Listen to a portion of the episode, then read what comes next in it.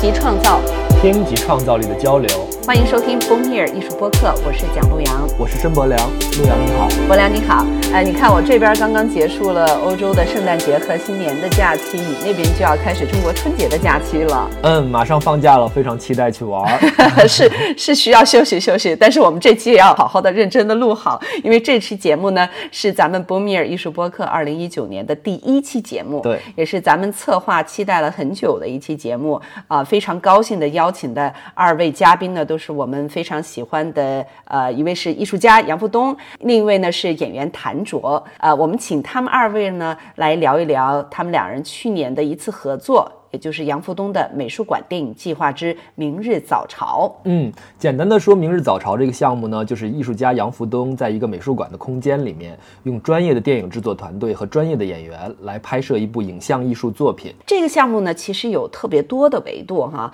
比如说，第一，它是在呃上海的龙美术馆这样一个当代美术馆的空间里面拍摄一个宋代题材的，就是古装的影像作品。嗯，那么。龙美术馆的两个展厅呢，也就变成了电影的片场，而且他们每隔几天就会换一个场景，然后观众可以走来走去观看他们团队拍摄的过程。对，还有就是他开拍之前完全没有剧本，他拍的是一个中国历史题材，但是所有的对白都是从德国哲学家尼采的书里面摘选的。啊，这样听起来其实对演员来说应该是非常有挑战性的哈。嗯嗯，博兰，我觉得杨福东在选择演员上也特别有他的眼光，对，特别是选择了谭卓来做这个女主角啊，由谭卓来演《明日早朝》里边的皇后。嗯，二零一八年真的是谭卓力量爆发的一年，她出演了像《延禧攻略》啊，《我不是药神》等等等等，塑造了非常多的非常好的角色。对，谭卓被评为豆瓣网二零一八年最受关注的女演员，《明日早朝》可能是去年她演的作品里面影迷们了解的最少的一部了，因为它是一部影像艺术作品，所以它和标准的电影的受众渠道不一样。嗯，比如电影走的是院线，还有一些网络观看平台，但是影像艺术呢，凭借的还是艺术收藏和在美术馆里展出和放映的方式。嗯，说到这儿呢，咱们稍微也给一点背景知识，影像艺术呢就是 video art，、有时候也翻译成录像艺术或者视频艺术。这个概念在西方大概是在六十年代，对那么在中国的话是在八十年代末到九十年代兴起的。当时它背后的大背景呢，还是影像技术的发展。呃，让每个有正常收入的人都能买得起这些视频拍摄设备，自己来探索影像这种新的媒介的可能性。对，所以早期的影像艺术作品主要关注和探索的还是人和影像这种新的媒介之间的关系，所以它给人的感觉并不是那么好看，就是它完全不像电影、电视这种大众文化提供给我们的那种看起来很真实、很美的画面，或者让你感觉电影那种很完整、很有剧情的故事。但是好像从两千年到现在，无论是在中国还是全世界，我们都看到越来越多的影像作品中出现了对电影的创作语言的借用。我们这期节目的嘉宾杨福东，可以说在中国他是最早借用电影语言的影像艺术家之一了。啊、他早期的作品像《陌生天堂》和《竹林七贤》中那些空间的营造，人物在风景中行走的状态。呃，那些画面非常的美，对，有很多那种中国传统文人山水的因素，也很有那种老电影的质感。我觉得吧，从他的作品里面，那些年轻人在那些自然风景和城市空间里面的漫游，包括他们和那些看上去很理想化的女性角色之间的关系，都可以看到一种当代知识分子的理想的投射，还有身份的焦虑。嗯包括前几年他拍的那部《愚公移山》，也让人感觉到有一种知识分子对自己的行动能力的一种想象。嗯，那么《明日早朝》选择了宋代，那就更是一个呃中国知识分子的理想年代了。嗯，在我和杨福东的访谈里也谈到，他构建这些历史场景的时候，叠加了很多的背景因素。嗯从他小时候听的评书，到后来学过、看过的很多古代绘画，再到现在各个卫视和网络都在放的那些那些古装影视剧，其实有很多层面的影响。呃，但其实呢，《明日早朝》又不仅仅是一个影像作品，在美术馆里，它整个的拍摄过程呢，又都是呈现给观众的，是一个不断变化的现场。对，所以我和杨福东的这次采访就是从变化这个感觉说起的。《明日早朝》可以说它是一部带引号的电影，它但它可能更像是一部让在美术馆发生的一场执行了差不多三十六天的一个行为艺术表演电影。更多的是一个只能给大家展示一次、唯一的一次的展示的那么一个表演版本。所以在这里边有很多不确定元素，然后很多都是随着时间、随着每天的变化而发生。所以台词也好，从开始的时候可能考虑可能就是默默片的状态，虽然说是有这个台本，然后慢慢的考虑就是演员要要不要说话。所以，所以这个时候就是把尼采的话大概有三百句吧，一开拍了，很快就决定就是他们需要说话，然后这时候就选择他们在。在每天不一样的情境当中，他们应该说什么？然后这个时候有些是是需要即兴选择。那您怎么想到选择尼采，就是让这个宋代宫廷环境里的所有角色都说着来自尼采一个人的著作里面的这些话？因为以前就想想过跟你哲哲学家的一本书拍一部电影。嗯。因为尼采我在上大学时候也会读过一些，因为自己其实读书也很糟糕，然后只是很多时候就是断章取义式的这种读。而恰恰他这里边的很多话语就反而像台词，而且它里边有有它的深度，有它的尖锐性、敏感性，然后也有他对权欲、物欲，然后情欲，然后有他的一些个人理解，然后会觉得把它作为一个整体的像一面镜子一样，就跟这种所谓的历史叙事，看能不能产生又是东方的，然后有没有可能。碰撞一些东西出来，您觉得这样跟演员沟通起来有困难吗？因为专业的电影可能是演员之前就知道整个故事的发展的一个走向，那他就更容易把握他在命运的不同的阶段的这样一个状态，更好处理他的和不同角色之间的关系。那您这种方式可能每天会安排给演员一段没有上下文的台词，他们会觉得不习惯吗？所以这次很重要的一个关键词是变化，然后会觉得在这里边你怎么去选择？让每天的这种即兴也好，或者说是决定也好，然后这些变化其实都是这三十多天里注定要发生的。虽虽然说可能自己也不知道它未来的结果是什么，其实有一个潜在的一个大方向，就像一个航船，它要往东面去，然后大的方向，所有的风帆包括舵手都是往那个方向去划。简单的说，就有一种看不见的一个剧本写作，其实是。也许它表现出来的是直觉性，然后它会指引你，不是说你必须要每天拿在手里边那一沓子剧本的文字，还有一种是潜在的思考没有呈现在纸上的剧本，然后是那个第二个剧本在指导你再往前走。您这样做好像就是使它不去成为一个标准的剧情片，但是我看到您拍摄的时候，其实用到很多在电视剧里我们非常熟悉的那种桥段，比如在那个深宫里面王和后的这种情感对手戏，比如在这种朝堂之上这种重臣进谏的场面，还有那种很多人的武打，就是演员在空中翻个跟头的那样的场面。您是有意识的借用这种就是标准的桥段，然后再用影像艺术的方式去破坏它吗？它这些看起来像标准叙事方法的，或者说桥段的这种方法，我觉得在这次的创作里是特别需要的一些东西。嗯，然后因为它是一普遍意义上的这种大家认看到的王，年轻的王，年轻的后，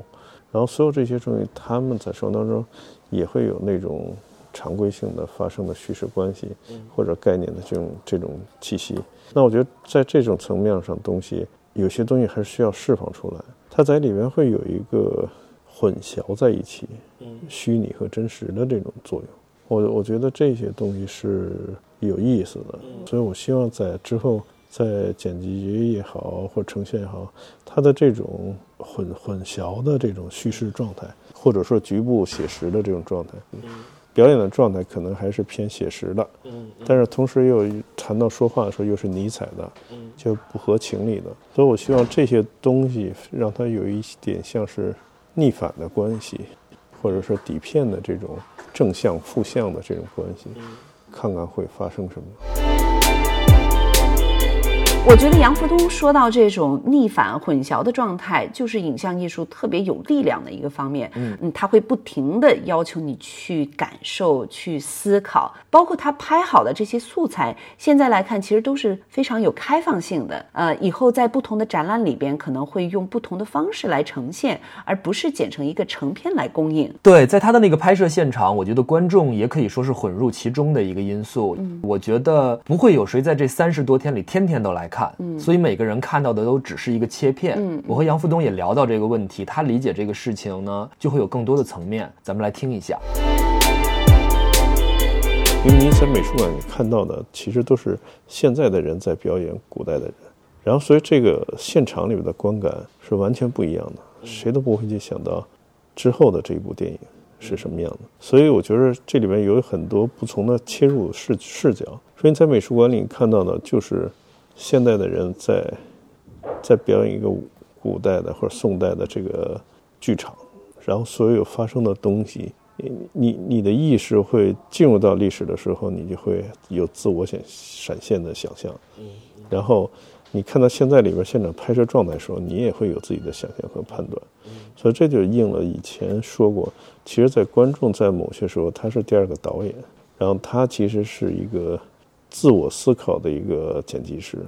这个作品《明日早朝》里边作品里面，其实观众是很重要。嗯嗯，其实观众他其实是。是一决定了一个非常多的不同版本，因为每个人是不一样，然后他理解的叙事也会完全不一样。所以在这种情况下，您对演员的表演有特殊的要求吗？比如说谭卓扮演的这个角色，您会有一些特别的安排，让他和正常的古装片或者我们说的宫斗剧里面的那些皇后的形象产生一点反差吗？谭卓演一个年轻的王后，所有当时想的概念或者说是一个。本能的设计其实就像宫廷的那个画像，比如说宋代、明代、清代很多的皇宫的王后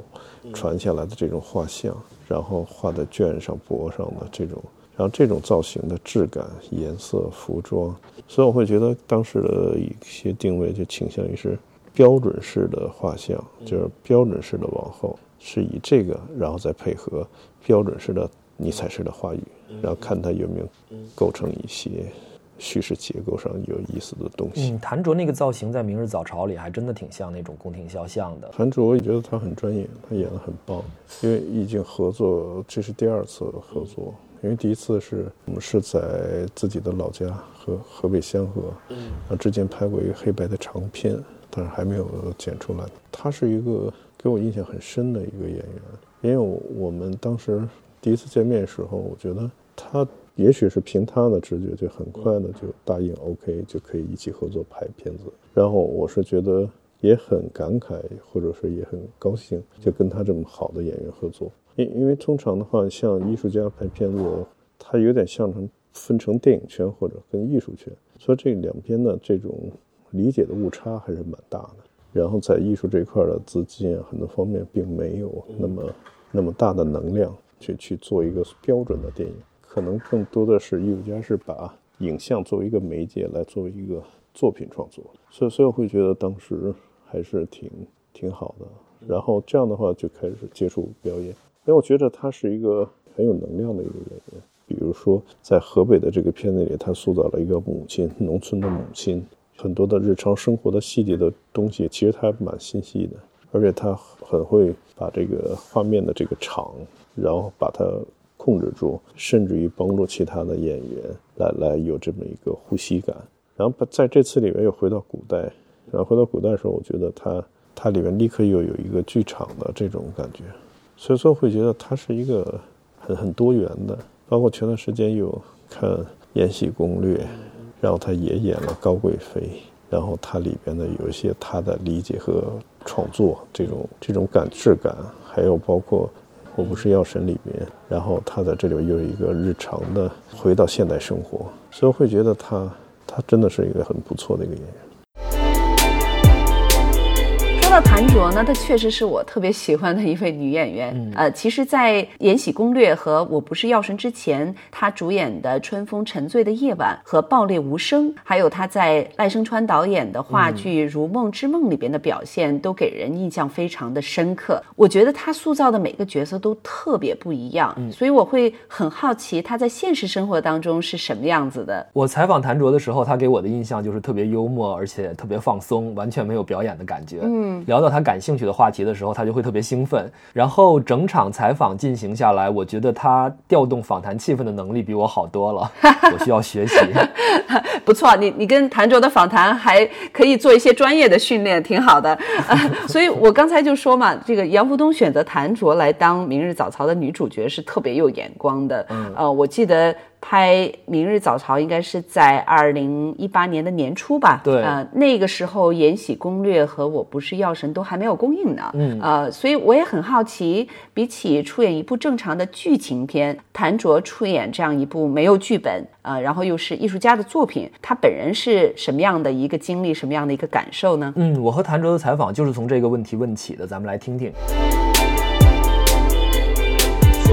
有没有剧本可能不是最重要的。嗯，在我看来，杨老师是我值得信赖的人。然后我觉得我应该也大概明白他在讲什么，因为这个东西非常重要。我们在第一次合作的过程中，其实这个感受也是杨老师的。然后他也是觉得我可能是最知道他在说什么的。然后可能有的人是知道，呃，百分之八十，有的人百分之六十。但我可能比较能更多的。理解和明白他要的是什么，可是这个难度跟限制在于，一方面我们没有剧本，另外一方面呢，杨老师对演员的表演和一些情景的描述特别抽象。比如说在这次《明日早朝》里面，他有时候会说：“他说啊，你现在演的那个感觉呢，就要像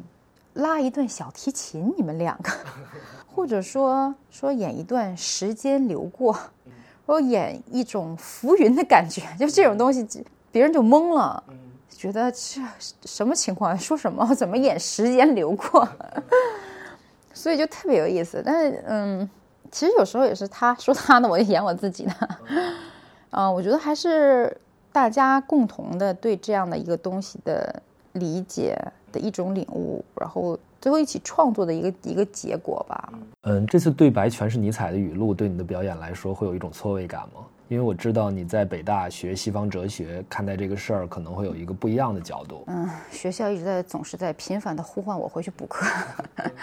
那我总是时间上保证不了。但是我当时其实是学哲学的原因，也是因为想探究人类的这个真相。我们讲哲学的尽头是神学，神学的尽头是数学，然后数学它回来可能又是一个新的起点。它整个这个世界像一个 circle 一样，可是呢，这些都是西方的部分。但是我们中国讲的也是这样，讲因果，讲轮回，它也是一个圆。你觉得世界好像所有都是相通的，然后呢，背后的这些真相是什么？我们看起来很这种高深不可测的，然后不接地气的形而上的一些理论，其实它服务的都是。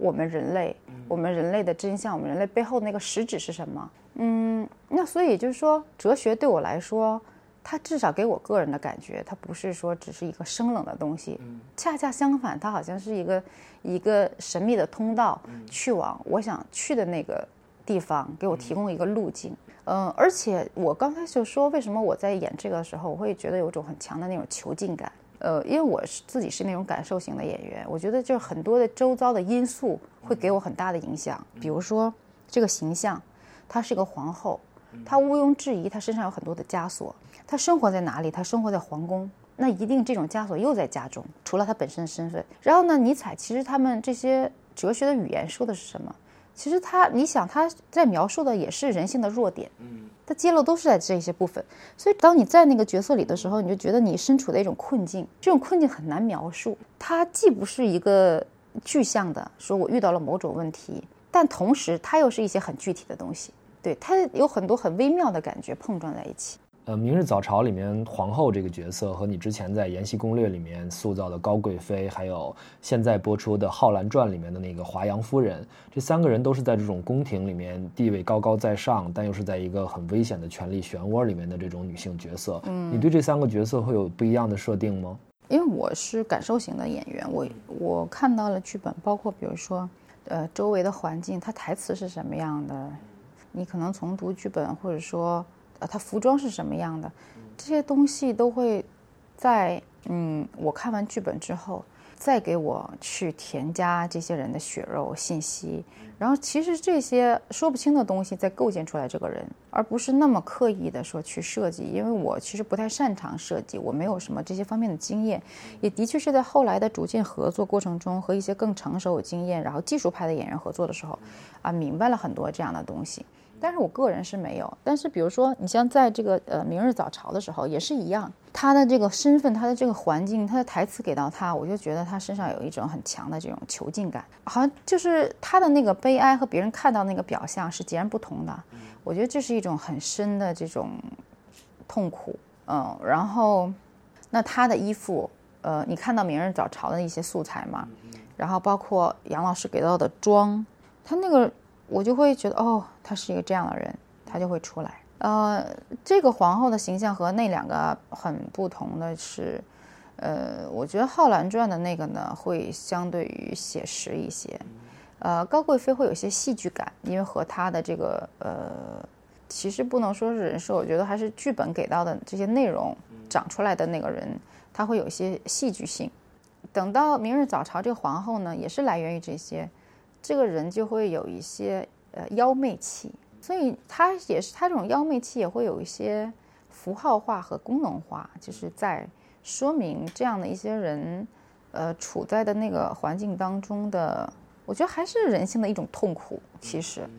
对，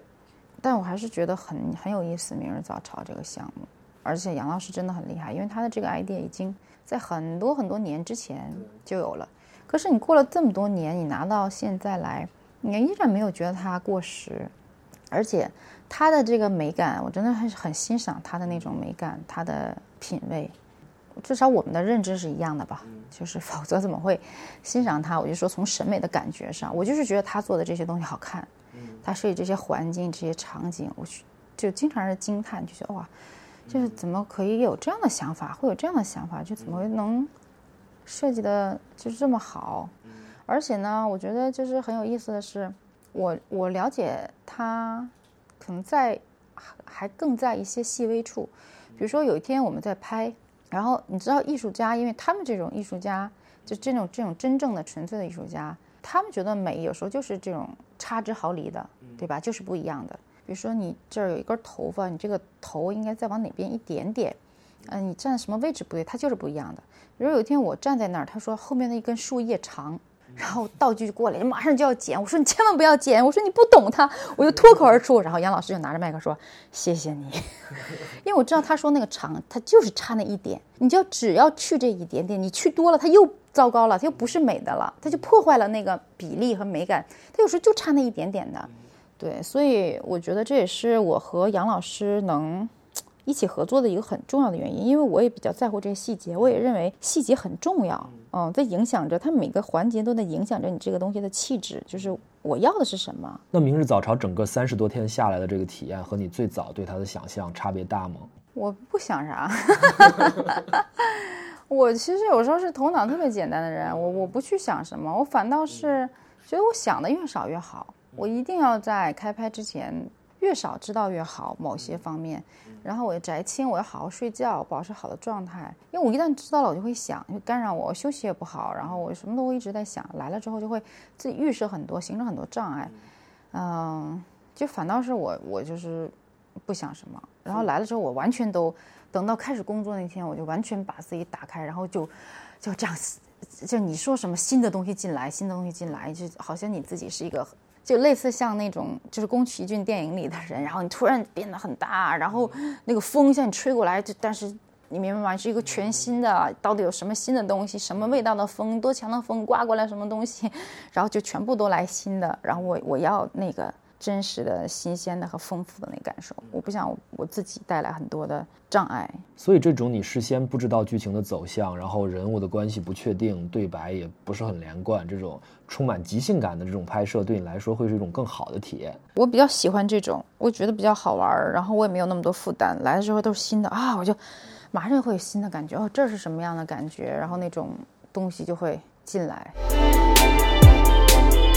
哎，柏良，我真的觉得谭卓非常的可爱，我很喜欢她的那种幽默感，而且我觉得她是一个浑身充满了爆发力的这样的一个女演员。然后呢，呃，可是瞬间呢，她又能进入到一种非常理性的状态，对，这是很难得的。然后你能感觉到她是一个呃，是一个有非常好的直觉的，又很很好修养的这样的一个人。所以我觉得，其实从某种意义上讲，我觉得她具有一种。呃，一个艺术家应该有的那种状态。对，陆阳，你知道吗？在和谭卓聊过之后，我才知道他其实很多年都在尝试进行艺术创作，而且他对这件事儿和表演的关系有特别清楚的认识啊。那好啊，那咱们来听听他是怎么说的。因为在呃表演里面呢，就是尤其是在有导演的这个表演里面，我自己一直觉得我是一个服务人员，我要为这个导演的意图服务。为这个呃最终的他要呈现的这个项目，这样是我服务的一个宗旨，他要呈现出什么样一个东西，而不是完全一个很个人、很自我的。这也是我为什么我自己很想做呃纯艺的原因，因为呃类似这样的一个项目，它是一个综合的，它需要多方面的配合，它出来的更多是导演想要呈现的，但是纯艺的东西呢，会相对于更个人化、更自我。我个人想要表达什么，然后也不会受其他的干扰跟限制。呃，你谈到的纯艺是指自己作为艺术家进行创作吗？对我，我自己一直在准备一些呃那个 installation，呃，我也有在做一些架上的东西，嗯，但是我还是就是兴趣更大的在那个装置上。因为它更综合，你你要，我觉得更像一个就是那个小孩玩的东西。嗯，我老感觉做一个装饰作品像在盖一个房子，你先从设计它，然后你要那个挖挖地基，然后要打夯，要和泥，是要垒砖，然后摞起来盖起来，最后来粉刷它、粉饰它，所有粗的细的活儿，然后所有的这种精神上的这种构思，然后身体力行的操作，我觉得。就是它是对我来说是个结合起来的一个输出，一个能量的输出，那个对我挺吸引。我觉得它能释放我，因为我老觉得身体上特别多的劲儿就无处安放，无处安放。但是它就很好嘛，你钉钉子，你锯木头，你和泥，你来弄什么东西，操作就特别好玩。那你有举办展览的打算吗？嗯，我比较顺其自然吧，因为之前也有一些，呃，有一些契机。可以展览，因为我最初想的是呢，我还是希望能和，呃，比如一些年轻艺术家一些群展开始，慢慢的我也要学习摸索，然后去真的在扔到这个实际的环境中去实验，因为我还是怀着很。很谦卑和朴实的心态，希望我能做好这个事儿，而且我把这件事的计划非常做得非常长远。我希望我可以一辈子做这个事儿，所以这也是我为什么比较缓慢，没有那么着急的原因，一直在，呃，反复的建立、推翻、建立、推翻尝试，啊，然后再希望做一些确定的东西出来。因为我希望我可以自己，比如说我一直我到了八九十岁，我一百多岁，我还可以做展览，然后。因为你到那么大年纪，可能你能演的角色就很少了。但是我还是想很很舒服自在的去做，因为当我不是一个职业艺术家的时候，我没有一个一个资本市场对你的一个裹挟，我更自在，我更做一个完全纯粹的个人的表达，自然的表达。那也就是说，当我有契机，合适的契机，我能赶上群展，我就做。呃，如果赶不上，就慢慢的，我作品足够了，说，哎，那正好也够了，有合适机会做做个展，那我就做个展，就是顺其自然这样。柏良听了你跟谭卓的对话哈，我有一种印象，我觉得谭卓呃，他其实对艺术的态度呃，从某种意义上讲是有点理想化的。对。呃，但是呢，我回过头又想呢，其实往往很多时候就正因为这种理想化的心态，呃，使得很多不可能的事情变成了可能。对，其实刚才谭卓也提到杨富东关于《明日早朝》这个项目，其实叫美术馆电影计划。嗯。这个想法十多年前就有了，但实现起来特别的困难。这一点我作为一个策展人可以说深有体会了。就是你有一个超乎常规的项目，其实特别难以得到支持，所以你就必须有一个特别理想化的态度，把它一点点的向前推进。我也问到杨富东这十年里是怎么和美术馆不断协商的，还有就是用这种专业的电影团队来拍摄影像艺术作品的方式，它的潜力和它的困难在哪儿？因为这个美术馆电影计划，其实这个说起来，其实就是针对明日早朝的话，其实这个计划。零五年我在意大利都灵卡斯特罗美术馆有一个小个展，然后当时觉得那个美术馆的空间很棒，它很多极简的艺术家作品放在里面，然后它的空间是古代的他们的王的行宫，然后我觉得当时在那个空间里面要拍作品，拍一部电影挺棒的，所以其实就从那时候就萌生这个念头。你包括零九年也也萌生过，比如说在大都会美术馆拍电影，因为当时的时候觉得美术馆的确，希望有四到五个美术馆，然后构成这么四部或者五部电影，然后它有不同的这种表达状态。零九年的时候，其实其实也在努力的往前拱，希望能够成型，但其实也是因为资金嘛，很现实的问题，因为预算还是蛮在在艺术层面来说的话。还是蛮高的，但我觉得这个事就放下来了。嗯，你包括在都灵美术馆也需要去拍，也都是因为资金啊，很多方方面面的事情，就是没有成型。反而是这一次是在龙美术馆，然后这次就是差不多这个想法萌生了十十多年吧，之后反正第一次呈现。说在这个层面上，其实也非常感谢那个龙美术馆的馆长王威。所以您觉得这次算不算是把美术馆和电影这两个领域做事的方式进行了一个联通？因为现在的话，其实像自己创作的感觉，更像是用电影的制作方式来做影像作品。嗯。然后，其实，在电影领域，或者说在艺术家，就是艺术圈，在艺术领域，很很多人其实都已经开始是两条腿走路。嗯。就他的作品不单单是在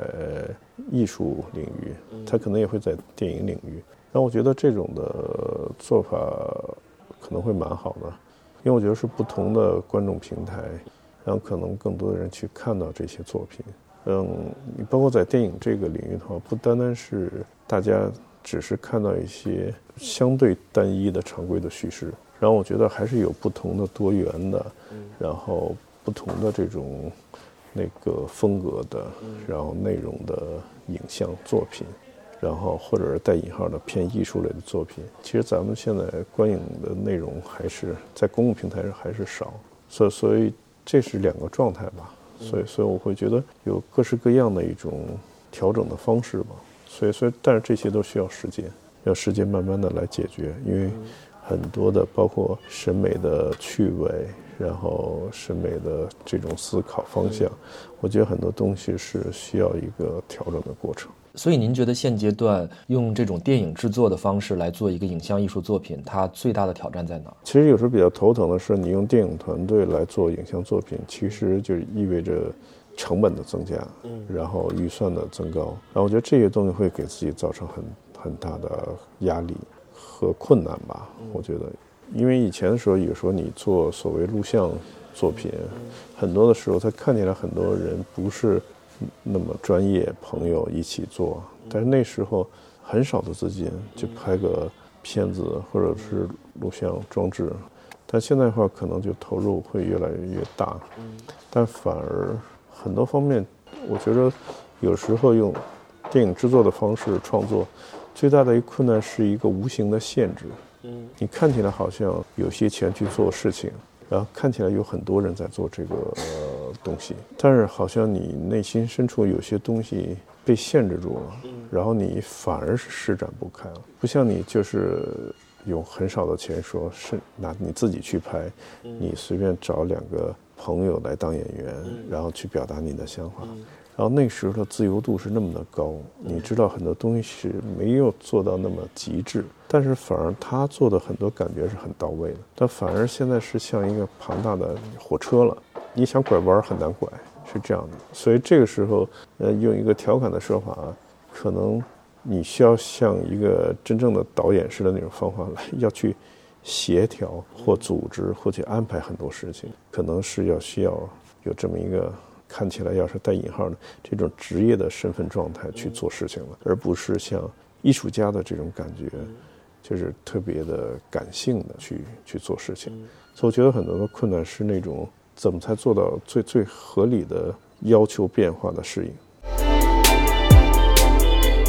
期节目听下来，我觉得“明日早朝”这个项目也是一个关于跨领域和多方面进行合作的一个很好的案例了。嗯，呃，虽然杨福东可能觉得他还需要很多时间，需要一个调整和适应的过程。嗯，杨福东和我说，“明日早朝”字面上给人的感觉就是一个讨论和协商，就是说所有重要的事情在第二天早上，王和大臣一起讨论，去寻求一个解决。等于说在讨论之前，这个气氛有点压抑，但是在清晨的时候，可能就是拨云见日，有很多希望的成分。嗯，我很喜欢这个解读，所以我也觉得，呃，这期节目特别适合我们作为二零一九年咱们的第一期节目。对，关于明日早朝的更多情况，北京七九八的林冠艺术基金会现在正好有一个群展叫“商”，杨福东是参展艺术家之一，里面就呈现了这个项目比较小的一个切片吧。嗯，这个展览会持续到今年二月二十四号，大家如果有兴趣可以去看一下。嗯，好。同时呢，谭卓出演的新片《浩兰传》也刚刚开始在网络上播出了，大家也可以关注。一下他在其中塑造的华阳夫人这个角色。呃，那我们这期节目就到这儿吧。感谢收听波米尔艺术播客。我们的下期节目会邀请艺术家郝亮担任嘉宾，聊一聊山水与旅行，怎样作为艺术家的日常修养。好的，那么也欢迎大家访问我们的网站 www.boomear.fm，或者在微信公众号 iTunes Store 和喜马拉雅